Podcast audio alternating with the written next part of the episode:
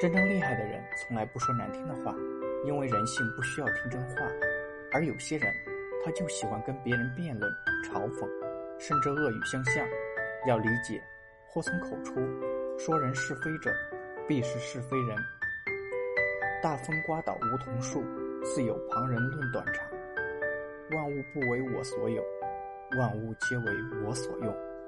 所以，努力学着去做一个有温度且睿智的人。